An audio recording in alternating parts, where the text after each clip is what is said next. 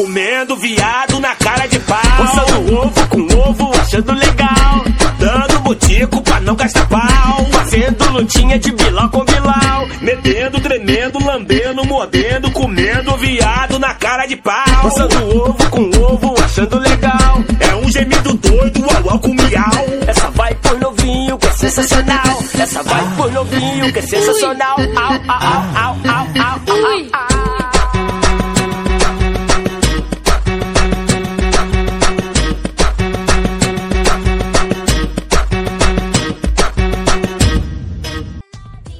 Fala galera, sejam muito bem-vindos ao NegoniCast 2.0, o podcast que é direcionado a pessoas com DDA, dislexia e um pouquinho, mas só um pouquinho de AIDS no braço.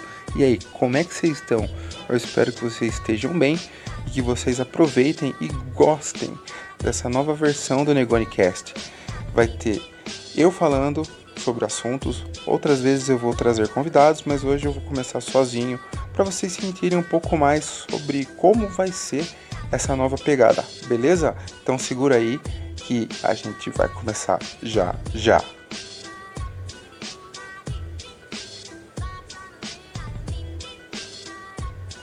Carnaval, folia, festa de Deus ou a festa do demônio? A quem interessa essa festa? Quem são os beneficiados dessa festa? Para onde vai o dinheiro? Alegorias bizarras, mulheres nuas e muito álcool. E com certeza bonecos em novembro. Sim, vai ter boneco pra caramba em novembro. Fora DST, AIDS e toda a pilantragem de doença possível. Quero começar falando sobre uma escola de samba que colocou o Bolsonaro como Bozo com a mãozinha fazendo arma. Bom, primeiro que o carro era tão escroto, tão feio, cara, e não tinha nada a ver com o Bolsonaro, o, o, o palhaço. E, meu, eu achei tão bizarro, tão bizonho, que, meu, eu dei muita risada, velho. Na verdade, eu dei muita risada daquele é, palhaço esquisito. Ele parecia mais o, o Witzel do que o Bolsonaro. Uh, assim, Cara, depois eu vi umas mulheres uh, sendo espancadas por, por policial, né? Apareceu. Também não faz sentido nenhum uh, o, o homicídio caindo aí 24%, cara. Não faz sentido ter esse negócio. A polícia não tá socando ninguém na rua, não. Pelo contrário, a polícia tá sendo ameaçada, tá sendo amordaçada. Então tá sendo muito difícil esse governo. Aí depois uh, veio a Mangueira com Jesus de, de, minorias, né? Colocando Jesus de várias formas, cores e, e afins. Cara, assim, uh, dependendo da situação, igual o Suassuna no o Alto da Compadecida, ele colocou Jesus como negro. Porém, ele estava colocando ali é, sobre o amor, sobre uma ótica do amor, do carinho, enfim. Então, uh, ninguém ficou horrorizado com isso. Muito pelo contrário, o filme foi excelente. Mas, assim, quando coloca na avenida uh, Jesus de, de, vários tipos, Jesus picotado de bala, enfim, cara, é pura, pura, pura narrativa goela abaixo. Isso daí é narrativa. É narrativa de esquerdista, é narrativa de bandido para colocar na cabeça do brasileiro que o governo tá ruim, porém o governo tá excelente. Eu não queria nem me aprofundar muito com relação a carnaval, mesmo porque eu odeio, não é uma festa que eu curto. Assim, eu, geralmente eu compro cerveja, fico em casa tomando ou saio de um rolê, paro num barzinho e vou escutar rock, vou escutar outra coisa, cara.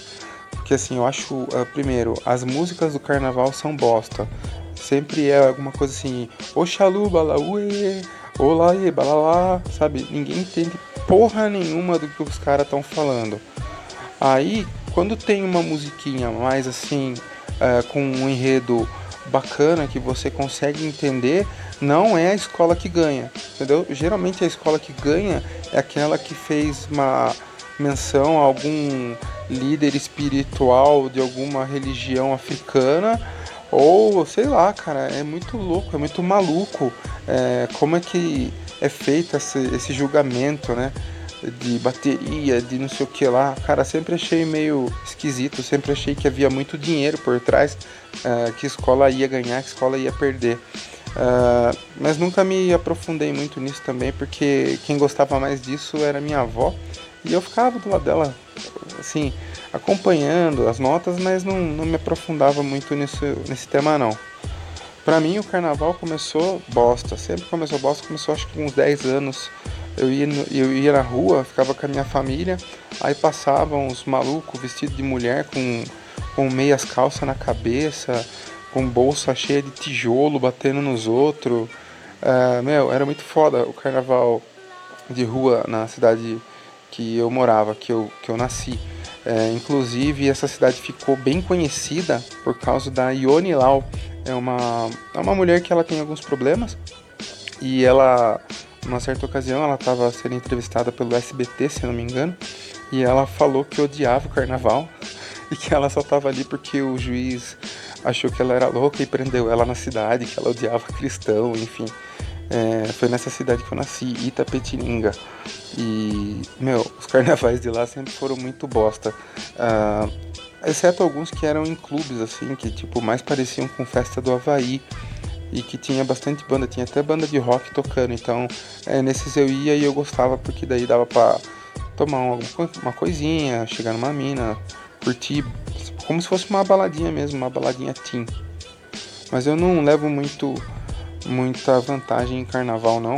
Acho que sempre foi meio zicado para mim, porque eu nunca consegui nada no carnaval. Muito pelo contrário, acho que as músicas elas interferem muito no meu desempenho. que eu não conseguia nem chegar em ninguém, não conseguia nem conversar com ninguém, porque eu, eu tava num lugar onde eu não queria estar. Então já começa por aí. Eu sempre odiei carnaval. Então, uh, teve, uh, tiveram algumas situações que, que aconteceram no carnaval que fizeram com que o meu ódio aumentasse ainda mais. Uma delas foi que um cara, ele tava no meio do, do salão, assim, do clube, e eu já tinha meus 16 anos, 15, 16 anos, e ele tava muito chapado de loló, tava muito chapado de loló. E ele, não sei se ele puxou muito, ele tava na, na, na latinha com, com o lança-perfume, e acho que ele puxou muito e ele tava com baita de um copão assim de cerveja, e ele tombou para trás. E, na, e eu era um pouco mais baixo que ele, eu tava passando bem atrás dele. Então ele caiu com o peso do corpo dele tudo em cima de mim, derrubou cerveja em mim. Nossa, eu fiquei muito fodido, cara. Eu fiquei todo zoado de cerveja. Naquela época eu nem tomava cerveja, tive que falar para minha mãe. Puta, minha mãe me deu o maior regaço, cara. Moral falando bosta pra mim. E até explicar que focinho de porco não é tomada, eu já tinha levado um, um, um belo de um cacete. É, mas enfim, é, outra vez é, que, que, aconteceu alguma coisa bizarra no carnaval foi que jogaram aquela espuma é, no meu olho. E eu fiquei tipo assim, uns, uns 4, 5 minutos sem conseguir enxergar porra nenhuma. Fora aquelas serpentinas lazarentas, aqueles confete que a galera fica jogando. Nossa, depois vai até na garganta a gente fala, porra, aquele confete está passando, tá zoando. Daqui a pouco aquela merda de confete serpentina vindo na cara. Meu, eu odeio tanto carnaval, cara. Eu não sei nem porque eu tô falando, nem sei por, que merda que eu fui fazer. e querer falar sobre isso, cara. É uma festa que eu odeio, odeio com todas as minhas forças.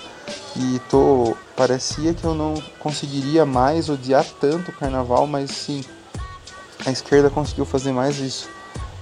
Tô odiando ainda mais o carnaval a partir de hoje.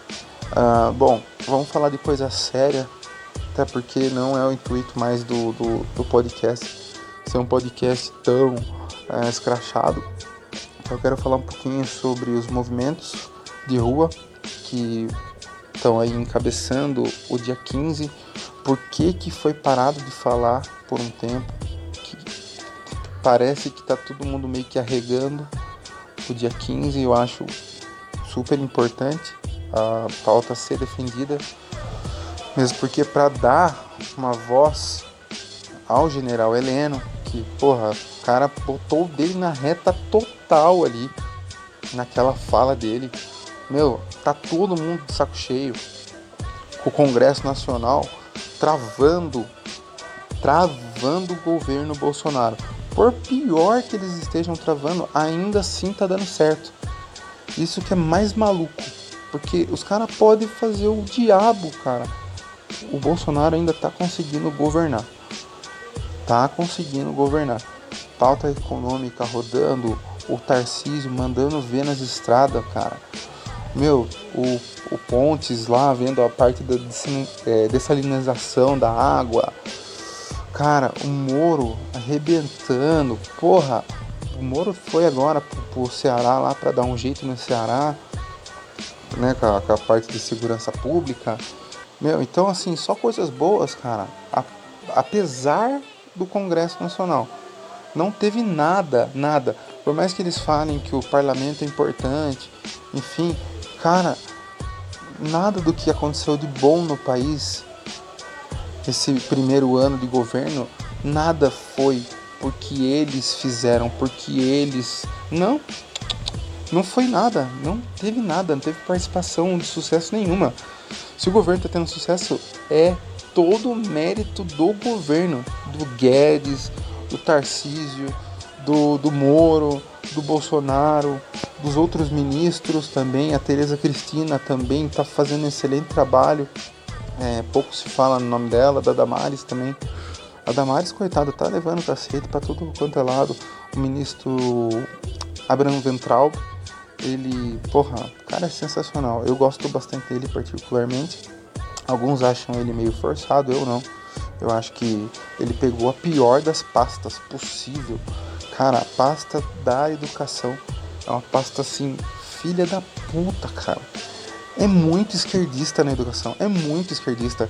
Cara, vocês têm noção do quanto, do quanto de canhoto tem em MEC, cara do céu, nas federais. Meu, deve ser muito foda, cara, trabalhar com 38 apontado na sua cara o tempo todo. Meus caras tão assim, meu, tão enlouquecidos por causa do, do ventral, cara. E assim, eu, eu particularmente, como eu já disse, eu gosto bastante. Tô vendo um trabalho excelente. É um cara que respeita bastante o, o dinheiro do pagador de impostos. Então, para mim, é o que, é o que importa. O cara ser consciente do que aquele dinheiro ali não é do governo, aquele dinheiro é do povo. Aquele dinheiro tem que voltar em forma de benefício ao povo. Então o que, que aconteceu esses últimos tempos que eu achei muito bacana? Ele colocando dinheiro na, em federais que ofereciam serviço de, de, de médicos de graça. Pô, aí, aí tem que colocar mesmo, sabe? Ah não, vai colocar em sociologia, meu. Porra, sai pra lá, cara. Quem, quem que precisa de sociólogo para viver, meu? Né?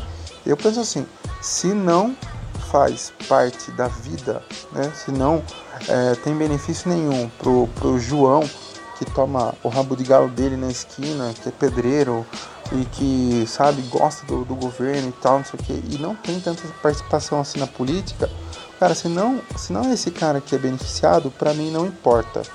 Para mim não importa nem um pouco cara pode fazer um trabalho excelente, mas se ele não é, tem impacto na vida do afegão médio, não tem sentido nenhum aquela, aquela essa benfeitoria. Não tem, não tem. O cara pode modificar todo o sistema, ficar lindo, perfeito, mas meu, chega, não chega no seu Zé, não chega na Dona Maria, não tem, não tem acesso para essas pessoas, então não funciona. Bom, vamos falar uh, de outros ministros. O, o ministro Onyx Lorenzoni foi, foi, vamos dizer assim, entre aspas, rebaixado. Uh, entrou um general. Uh, muita gente rasgou o, o Toba aí por, por ser um militar. Eu acho muito bom. Eu acho que na verdade ele já está uh, se armando, o Bolsonaro já está se, se armando, se precavendo uh, sobre um possível golpe aí do, do parlamentarismo para cima do presidencialismo. Então eu acredito muito nisso, então coloca aí o, o chapéu de alumínio que a parte de conspiração tá vindo forte, tá vindo bem forte. Eu acho que eles estão sim tramando um baita de um golpe, um baita golpe para cima do Bolsonaro e eu acredito sim, muito forte, né? A galera pode tirar sarro, pode falar o que quiser de mim, cara, mas olha, eu acho que eu ainda vou estar vivo para ver um novo AI-5. Vai ser inevitável um novo AI-5. Por quê? Porque a mente cleptomaníaca dessa, dessa galera do, do parlamento e do senado é, tá tão fechada que política só se faz dessa forma, só com toma lá da cá, propina, caixa 2, caixa 3, em alguns casos, né? Teve um caso só, né, que por acaso é do, do Rodrigo Maia envolvido em caixa 3. O cara conseguiu a façanha.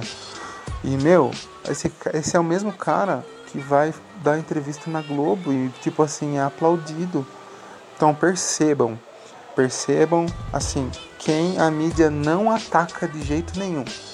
Esse é o verdadeiro câncer. Por exemplo, a mídia, ela ataca sim o PT. Pode falar, ah, a Globo é petista. Não é. Não é. Não é petista. Porém, ela tem uma base esquerdista, ela tem uma base centro-esquerda, na verdade, que vem do PSDB. A Globo é PSDB. Eu vou contar uma história para vocês aqui de acho que uns 8, 9 anos atrás, eu trabalhei na TV Tem, que é uma das afiliadas da Globo, no interior de São Paulo, uh, na parte de, da entrada, né, de controle de acesso da, da empresa. Eu fui colocado lá por um amigo meu, que ele era chefe de engenharia da TV. Ele me colocou lá, porque foi uma época que eu fiquei desempregado, ele me colocou lá. E cara, é, assim, eles montavam situações, eles ligavam para pessoas, para pessoas darem entrevista falando tal coisa, já era tudo combinado antes, entendeu? É, sempre as mesmas pessoas davam entrevista, só que assim, é, às vezes colocavam assim meio aleatório, mas a grande maioria já era meio que combinado. Então assim, e ele falou para mim uma certa ocasião, ele falou assim, olha, ah, não comenta nada tal, mas a aqui a gente tem que fazer um papel de advogado do, do Centrão, do, do, do, do PSDB e tal, não sei o que, evita falar a sua, a sua posição política e tal. Meu, a partir dali, cara, eu parei de assistir Globo. E eu era fanático por futebol. Fanático mesmo pelo Corinthians. Eu, eu ainda gosto do Corinthians, mas eu não sei mais sobre, sobre futebol. Eu, assim, até um tempo até ia atrás para ver no YouTube, ver alguma coisa assim, mas agora eu já parei. Por quê? Porque também sei que ali dentro do futebol também tem muita corrupção. Então, tipo assim, eu peguei um nojo tão grande de corrupção que em todo lugar onde eu percebo um cheirinho de, de, de, de corrupção, eu já abandono completamente. Abandono. Ah, vamos supor aí que, que, eu sei que um amigo meu é, sonega imposto, assim, muito forte, entendeu? Ah, assim, 90% do, do pessoal ah, faz alguma sonegação de imposto, isso é, é fato. Uh, mas assim, se for assim algo muito bizarro assim, com, com, relação a empresas assim, é coisa que acaba prejudicando alguma, alguma pessoa, meu, eu me afasto na hora. Na hora. A pessoa nem sabe porque eu me afastei, mas eu me afasto na hora. Porque, tipo assim, não é, não é um, um amigo pra, pra mim. Não é um amigo pra mim. O cara tem uma empresa, o cara, pô, o cara. Seja certo. Seja certo. Uh, porque, assim, famílias dependem de você. Se você tem funcionários e você faz tudo torto com relação à contabilidade da sua empresa, uh, assim, questão de, de, de sonegação de imposto mesmo, cara, se pegarem você, cara, a sua empresa vai pra bosta e você vai ser, tipo, responsável por várias famílias que não vão ter de onde tirar mais por algum tempo, entendeu? Muita gente vai ficar fudido por sua culpa. Então, assim, é, eu não gosto de pequenas, médias e nem de grandes e nem de extravagantes corrupções. Então é, eu procuro, lógico, ninguém é perfeito, eu procuro ser o mais correto possível. Eu sei que às vezes eu piso na bola, uh, que eu tenho uma boca maior do que o mundo e acabo brigando, acabo falando bosta para quem não merece, mas assim, quem me conhece a fundo mesmo sabe, sabe do, do meu coração, sabe como eu sou e como eu, eu, eu levo a vida. Bom, estamos uh, chegando ao fim do primeiro episódio depois de algum tempo sem, sem publicar nada. Uh, eu sei que vocês perceberam que eu não estou mais com o proteína aqui na bancada. A gente teve algumas divergências de ideia. Uh, meu respeito por ele e por todos uh, continua o mesmo. Uh, queria até mandar um abraço para eles e dizer que eu sinto saudade de todos os amigos. porém, a vida nos levou para caminhos diferentes, né? Eu enxergo de um jeito, eles enxergam de outro, respeito a opinião. Não vou jamais, de maneira nenhuma, hipótese nenhuma, uh, expor qualquer tipo de situação que a gente já, já viveu, até mesmo porque eu sou uma pessoa que tenho como lealdade meu tema de vida. Eu sou leal às pessoas e não importa o que aconteça ou vai acontecer, cara. Se você tem um segredo e você tem um segredo comigo, ele vai, manter, ele vai ser mantido. Então, é, queria mandar um abraço para todo mundo. Queria mandar um abraço especial para Laninha, a Bolsogata, que porra tem me ajudado bastante. A Sandy Sen Jr. também, uh, porra, que me ajudou bastante a crescer a conta e, e espalhar um pouco mais uh, sobre o que eu penso e sobre os memes que eu faço e o podcast. Então, grande beijo para vocês, fiquem com Deus e até a próxima.